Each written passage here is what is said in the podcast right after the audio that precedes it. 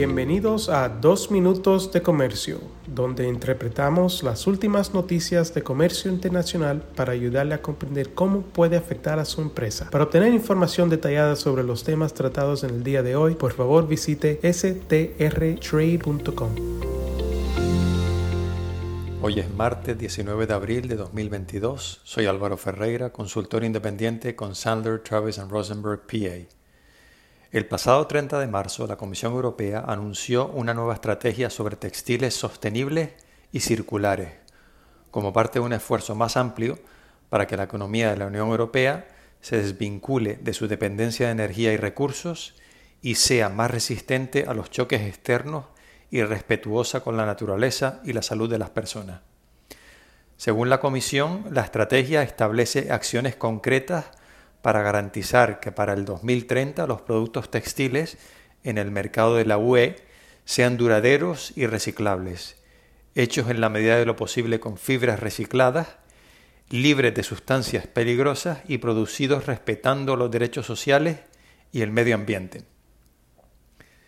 La estrategia textil de la UE incluye varias medidas que podrían impactar a las exportaciones de Latinoamérica a la UE en los próximos años y les voy a comentar brevemente algunas de ellas. Por ejemplo, la estrategia propone la revisión del reglamento número 10007-2011 del Parlamento Europeo y del Consejo relativo a las denominaciones de las fibras textiles y al etiquetado y marcado de la composición de los productos textiles, es decir, de los requisitos de etiquetado que los productos textiles latinoamericanos y de otras regiones deben cumplir para poder ser comercializados en la Unión Europea. En principio, la reforma que se prevé para el 2023 requeriría la inclusión de información adicional en las etiquetas sobre parámetros de sostenibilidad y circularidad, la talla del producto en cuestión y posiblemente el país de origen del producto. Recordemos que actualmente solo el etiquetado de la composición textil está armonizado a nivel de la UE, aunque algunos países miembros pueden requerir otras informaciones. En este contexto, la Comisión va a considerar la posibilidad de introducir el etiquetado digital.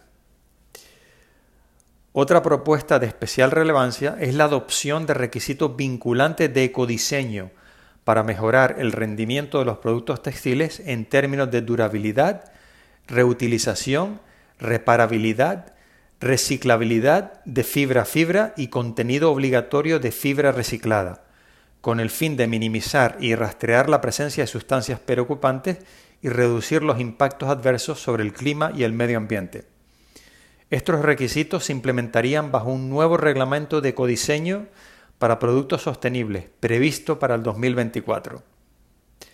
La Comisión tiene la intención de priorizar los productos con mayor potencial e impacto en términos de sostenibilidad ambiental, con una evaluación inicial que apunta a productos como textiles personales y domésticos, alfombras y colchones. La Comisión también tiene previsto adoptar nuevos requisitos para las declaraciones medioambientales o ecológicas que se hacen en las etiquetas y materiales promocionales de los productos textiles, bajo una nueva directiva que busca empoderar a los consumidores para la transición ecológica mediante una mejor protección contra las prácticas desleales y una mejor información. Y les comento que este es un área de mucho auge y donde estamos muy involucrados y que puede acarrear problemas si dichas declaraciones se realizan sin asesoramiento y estudio previo. Entre otros requisitos, la propuesta de la Comisión solo permitiría declaraciones como verde, ecológico o beneficioso para el medio ambiente si están respaldadas por una excelencia reconocida en el desempeño medioambiental. La estrategia textil de la UE contiene varias otras medidas de interés, como por ejemplo la prohibición de la destrucción de productos no vendidos bajo ciertas condiciones, incluidos los textiles no vendidos o devueltos, o normas armonizadas sobre la responsabilidad ampliada de los productores de textiles a lo largo de la cadena de valor, incluso cuando dichos textiles se convierten en residuos. Estoy a su entera disposición para orientarles sobre todas estas propuestas y sobre cualquier otro asunto relacionado con la estrategia textil de la UE, además de los requisitos de etiquetado de la UE. Solo tienen que enviarme un correo a aferreira.strtrade.com. Gracias por su sintonía y aprovecho esta oportunidad para enviarles mi más cordial saludo. Con profesionales en nueve oficinas, Sandler Travis Rosenberg es la firma de abogados más grande del mundo dedicada a asuntos legales de comercio internacional, aduanas y exportación.